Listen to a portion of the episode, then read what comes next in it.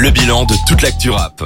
Purée, j'adore ce morceau Cracklanders euh, de euh, Guy de Guy de Besbar.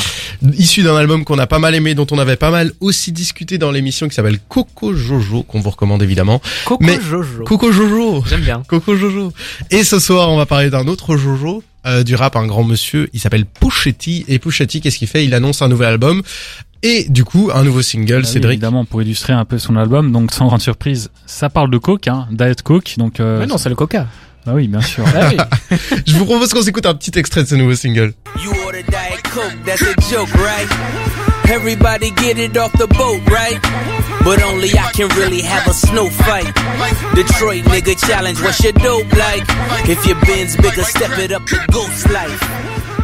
Un bon morceau produit à l'ancienne par Ouais, en fait, euh, c'est vraiment dans euh, la vibe de Daytona, qui était son album euh, Ouais. qu'il a sorti en 2018, complètement produit par euh, Kanye et qui a eu un beau succès, un commercial et succès d'estime puisqu'il a été aussi nommé aux Grammys et qui est considéré comme euh, l'un des meilleurs de 2018, voire le meilleur ce- selon les gens.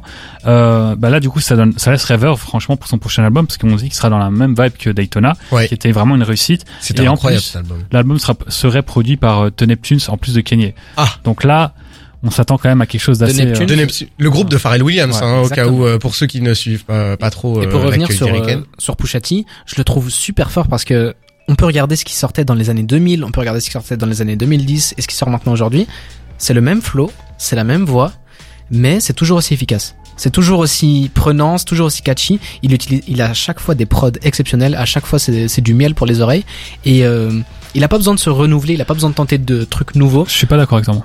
Quand, enfin, quand tu parles du même flow, moi je trouve que justement c'est un rappeur qui il a la même voix, mais il adapte toujours son flow à des prods différentes et ça se ressent. Si tu réécoutes euh, ce qu'il faisait avec Clips, donc son groupe au début des années 2000, c'est complètement différent de ce qu'il faisait en 2010 avec euh, My Name Is My Name, je crois que c'est ça. Moi, je le, je le connais plus en solo. Donc, ouais, ouais, euh, non, mais je veux dire même tu vois ses, pré- ses précédents albums, il y avait toujours des, des morceaux qui étaient un peu plus prise de risque où il, il, il alternait son flow. Là, c'est vrai que ça fait vraiment vibe Oui. Daytona, donc on a l'impression que c'est Mais peut-être que ce que Jawad voulait dire, c'est qu'on est sur un flow qui ressemble à un rap un peu classique et que du Ouais. coup, il arrive à se renouveler dans un genre euh, très Ce codifié. que je veux dire, c'est que là, Diet Ou Coke, alors j'interprète. euh, Bah, bah non, c'est c'est à peu près ça. Mais ce que je veux dire, c'est que là, Diet Coke, ça aurait pu sortir sur Daytona, ça aurait pu sortir sur euh, Darkest Before Dawn.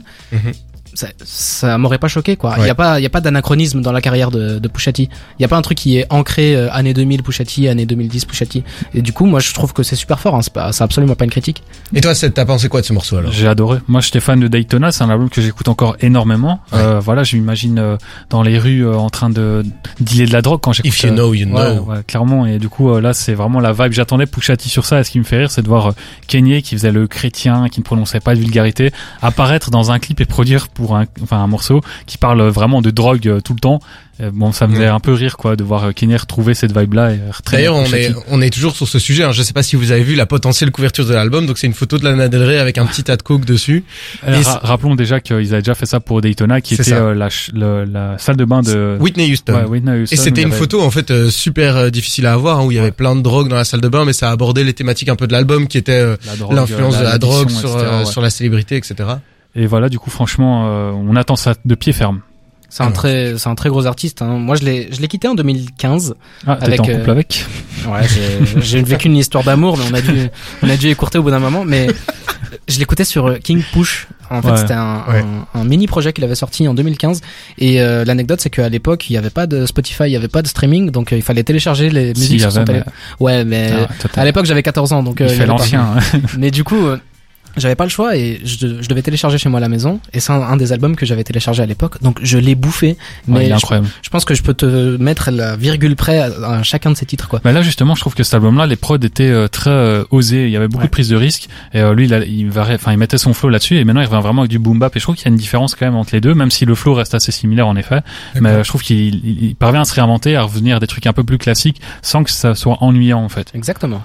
Et pour l'instant, euh, pas de date, pas d'info de sortie, pas de titre d'album. non, mais c'est euh, coming soon, hein, comme on dit. Mais Évidemment. franchement, ça fait plaisir de voir un rappeur euh, réutiliser assez souvent la même recette sans jamais lasser les auditeurs. Ouais, moi en tout cas, je me suis dit euh, franchement, ça fait vraiment du bien parce que même avec un morceau qui paraît aussi simple, on a un truc qui pour moi est franchement comme comme tu disais, Jawa du miel pour les oreilles. Ouais. C'est vraiment un truc, je pense, qui va se savourer et qui ne gagnera qu'en qualité avec le temps. Donc je suis vraiment impatient de voir ce que ça va donner. Et visiblement, on l'est tous autour de la table. Évidemment, on vous en reparlera quand l'album reviendra. Ici, euh, j'ai une transition toute Ouais, trouvée. Parce que Kanye, hein, Évidemment. listening party de son prochain album. sortir. euh, Kanye West est un grand ami de, de Pusha T. Ici, il a produit la chanson. Et bien, Kanye West de son côté, il bosse aussi. Il s'occupe de Donda 2. Et figurez-vous qu'il a déjà fait la première listening party. Et je propose qu'on parle de ça juste après ce morceau qui s'appelle How Can I Miss? Smiley et Oh Jeezy sur des.